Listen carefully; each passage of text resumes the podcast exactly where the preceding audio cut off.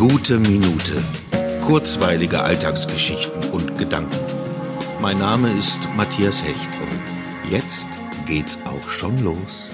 Es war ein bisschen wie früher, damals, als ich mit meinen Geschwistern noch gemeinsam mit den Eltern in den Urlaub gefahren bin. Nordsee, Ostsee, Harz, glaube ich, aber meistens an die See. Und wir drei hinten im alten Grün vor Taunus sitzend, waren sicher nicht leicht zu ertragen. Wann sind wir endlich da? Ich muss mal. Nicht nur unsere Eltern haben dann zur Ablenkung ein Spiel vorgeschlagen. Autokennzeichen lesen. Das gefiel uns. Natürlich jedes Mal laut lachend, weil jedes lustiger war als alle anderen davor.